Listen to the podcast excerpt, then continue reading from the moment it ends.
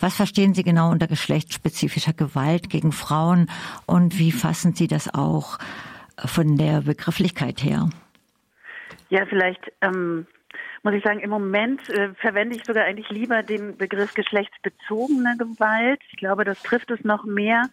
Das heißt also Gewalt, die darauf bezogen ist, äh, dass es eben sich um Frauen oder jedenfalls nicht Cis-Männer handelt. Also es geht da durchaus der Begriff ist auch so weit zu fassen, dass es auch ähm, natürlich auch um Transpersonen geht, um nicht-binäre Personen, aber eben um, um die Personen, die aufgrund ihres Geschlechts angegriffen werden und, und das im Zusammenhang steht mit den Geschlechterstereotypen, äh, Geschlechterstereotypen und ähm, Unterschiede äh, im patriarchalen System. Jetzt ist es ja in der Sache leider so, dass nach äh, knapp 50 Jahren feministischen Kämpfen auch um äh, sexualisierte Gewalt und geschlechtsspezifische Gewalt die Zahlen sich überhaupt nicht verändert haben. Es gab jetzt noch mal eine Dunkelfeldstudie, die haben Sie auch zitiert, dass nur 15 Prozent aller Betroffenen Anzeige erstatten und von 100 äh, betroffenen Personen es nur zu einer Verurteilung kommt, ist es immer noch so, dass jede dritte weiblich gelesene Person betroffen ist von dieser Art von Gewalt und dass die meiste in Partnerinnenschaften stattfindet. Das ist ein heftiges Ergebnis und ich wollte Sie mal fragen, was ist für Sie als Anwältin in einer so patriarchalen Gesellschaft, einem patriarchalen Rechtssystem, was sind die größten Hindernisse bei der Vertretung von MandantInnen, die Opfer von geschlechtsspezifischer Gewalt wurden? Sehr viele Hindernisse. Ein Problem ist, dass immer noch das Berichten über die erlebte Gewalt äußerst schambesetzt ist, dass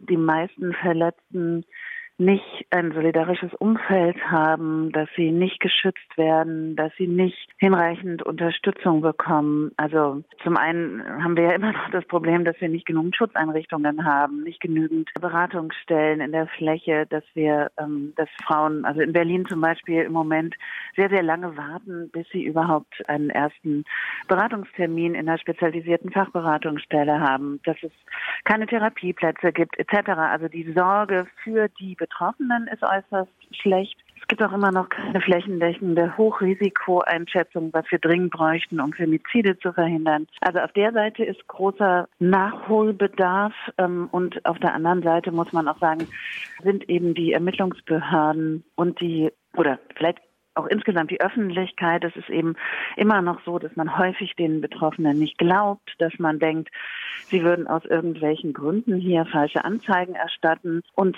setzt sich das eben auch fort bei den Ermittlungsbehörden und den Gerichten, dass es eben so unglaublich viele Einstellungen der Verfahren gibt und letztlich auch Freisprüche und die Frauen befürchten müssen, dass das Durchlaufen eines solchen Verfahrens letztlich nur zu einer weiteren Viktimisierung oder Traumatisierung führt und nicht dazu, dass ihr, also dass anerkannt wird, das Unrecht, das ihnen widerfahren ist. Also was ich manchmal denke, ist, im Gegensatz zu vor 50 Jahren, wo das einfach ein absolutes Tabu war, wird jetzt drüber gesprochen.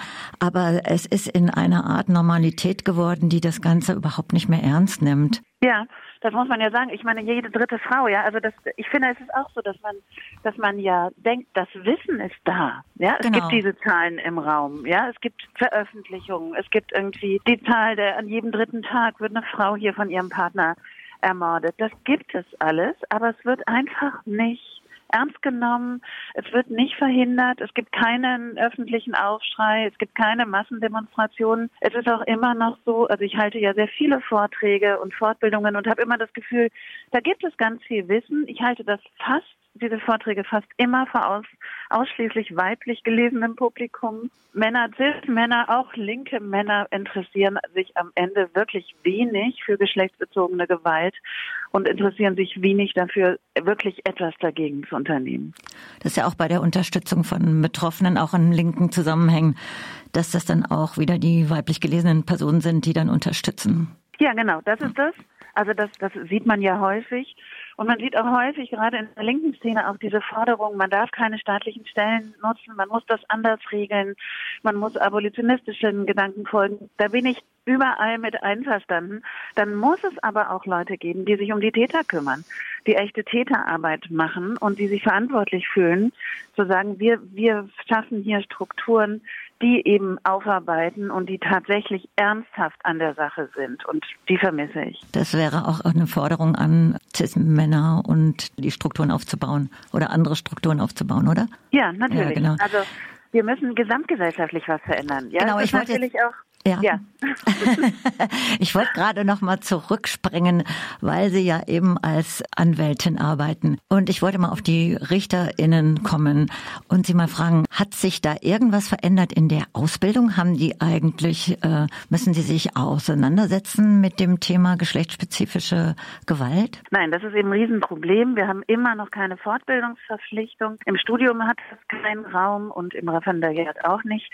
Das heißt, es gibt Richter und Richter Wissenschaftlerinnen, die das durchaus gut machen, die sich interessieren, die sich fortbilden, die sich engagieren auch. Aber das ist überhaupt nicht strukturell erforderlich. Also sie können das machen oder sie können es eben auch nicht machen. Und man merkt eben ganz häufig, dass einfach gar kein Wissen vorhanden ist, ja, dass man da im Gerichtssaal erlebt, dass es ein großes Erstaunen gibt, warum zum Beispiel, also diese, wir nennen das Vergewaltigungsmythen hier auch häufig, dass man sagt, das kann doch gar nicht sein, also wenn die Frau vergewaltigt worden ist von ihrem Partner, dann verlässt die den sofort. Ja, alles, was wir darüber wissen, ist, dass es nicht so ist, dass in der Regel die Frauen ihn nicht sofort verlassen, sondern sehr lange Zeit brauchen und möglicherweise auch noch lange eine Beziehung führen. Und ähm, aber da gibt es eben tausend solche Beispiele, die man sehr schnell ausräumen könnte, wenn man sich beschäftigen würde mit der Realität und mit den Verhalten von Tätern und Verletzten. Und Sie haben auch äh, irgendwo geschrieben, es gäbe auch so ein sehr unterschiedliches Opferverhalten. Und ich vermute, das wird auch immer wieder gegen die Betroffenen interpretiert oder gewendet. Genau. Also man, man muss sich lösen von der Vorstellung, und das weiß man sehr schnell, wenn man sich mit dem Phänomen beschäftigt, dass ein Opfer auf eine bestimmte Weise reagieren würde. Also, dass es völlig zerstört wäre oder dass sie dann überhaupt gar keine, gar keine gute Sexualität mehr leben könnte oder dass sie eben nur noch traumatisiert ist, nur noch weint, berichtet etc. Ich mache das ja seit, ich glaube, schon fast 30 Jahren jetzt mittlerweile. Und, und ich kann nur sagen, ich weiß nie, wie eine verletzte Person reagiert. Ich weiß es nicht. Es gibt tausend verschiedene Arten, damit umzugehen, damit weiterzuleben. Manche erzählen, berichten eher lächelnd oder lachend davon, von diesen Erlebnissen. Manche weinen, manche können aussagen, manche können es nicht. Also es ist immer vollkommen unterschiedlich. Und wenn man das nicht versteht, dann hat man falsche Rückschlüsse, wenn man eine Zeugin befragt. Ja, und es gibt ja sehr unterschiedliche Strategien, also psychisch Dinge zu bewältigen oder sich zu schützen. Genau. Und ich denke, das Ganze ist dann noch gekoppelt durch ähm, patriarchales Besitzdenken oft. Also ich meine jetzt auf der Seite von Richter, RichterInnen. Also, dass ja, also diese Haltung, die ist ja sehr präsent in der Gesellschaft. Und dass sie das auch sehr schwer macht, dazu zu verhelfen, dass die Betroffenen, die Gewalt ausgesetzt waren, zu ihrem Recht kommen. Genau. Man kann sich ja fragen, ob überhaupt also die Strafjustiz das richtige Mittel ist. Im Moment haben wir aber eben sehr wenig andere Ideen der Konfliktlösung. Und ich glaube, man darf nicht verkennen, dass die Juristerei ist ja nun grundsätzlich eher etwas eher Konservatives. Ja, das ist nicht die Speerspitze der Revolution. Aber darin auch zu sehen, dass da natürlich auch zutiefst, also zutiefst patriarchale Strukturen im Gesetz sind, aber auch äh, dann in der Gerichtsbesetzung, in den Prozessordnungen, genauso wie es natürlich auch ein riesiges Klassismusproblem im Gericht gibt, ein riesiges Rassismusproblem, was alles natürlich noch nicht sensibel in den äh, Ausbildungen behandelt wird. Und äh, dieses Zusammenspiel, also dass gerade natürlich auch Frauen, also eine nicht deutsche Sexarbeiterin, die mit einem Vergewaltigungsvorwurf in eine Hauptverhandlung geht, die wird natürlich oder die wird wahnsinnig schlecht behandelt ja, dort. Das, da gibt es auch eben riesige Unterschiede und all das gilt es irgendwann einmal zu lösen. Und im Moment ist leider, würde ich sagen, eher wieder so ein Backlash sogar, dass, dass man merkt auch von Kollegen und Kolleginnen dieses jetzt wollen wir uns also jetzt ist auch die Gleichberechtigung da und jetzt können wir auch endlich mal wieder hier hart verhandeln und können alle Klischees wieder aussprechen und da gibt es eigentlich gar keine Grenzen mehr. Das ist wirklich auch, äh, ich habe gerade gedacht, das ist total komplex und Sie hatten vorher noch was gesagt mit dem, dass es nochmal andere Versuche gibt, damit umzugehen. Das würde mich natürlich auch interessieren, was es da in Berlin für Ansätze gibt, falls Sie die auch vertreten. In Berlin gibt es die gar nicht so sehr. Es gibt hier natürlich, kommen die eigentlich aus den USA, aus der Black, Black Lives Matter Bewegung kommen ja viele äh, Ideen der Restorative Justice oder Community Justice. Das heißt, äh, die Idee eigentlich, dass es darum geht, Entschädigungen zu den, den Betroffenen zu geben und Lösungen, die innerhalb der Community gelöst werden. Das sind sehr richtige Ideen angesichts des Umstandes, dass man eben sagen muss, eigentlich ist ja die Strafjustiz, so wie sie im Moment funktioniert, zum einen eben auch zutiefst rassistisch und sexistisch und zum anderen ist sie auch, hilft sie gar nicht weiter, weil wir ja so eine wahnsinnig geringe Verurteilungsquote haben. Vielleicht das nochmal. Die Zahlen von Verurteilungen bei sexualisierter Gewalt ähneln übrigens sehr den Zahlen der Verurteilungen von Polizeigewalt. Also da, das ist sehr ähnlich. Und eben, da ist die Idee, dass man es anders lösen müsste.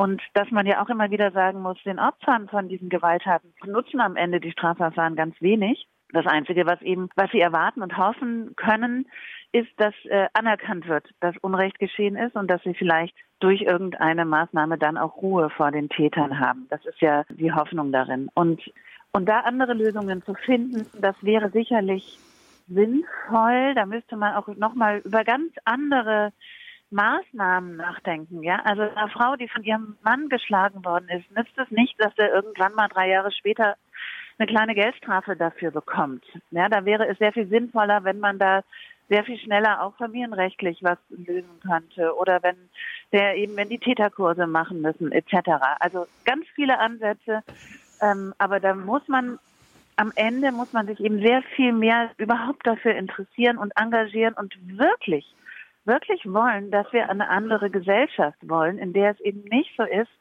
dass mindestens die Hälfte aller Personen permanent gewaltbetroffen sein kann und dass eben jede dritte Person, wie wir wissen, jede dritte weibliche Person auch Gewalt in ihrem Leben erlebt.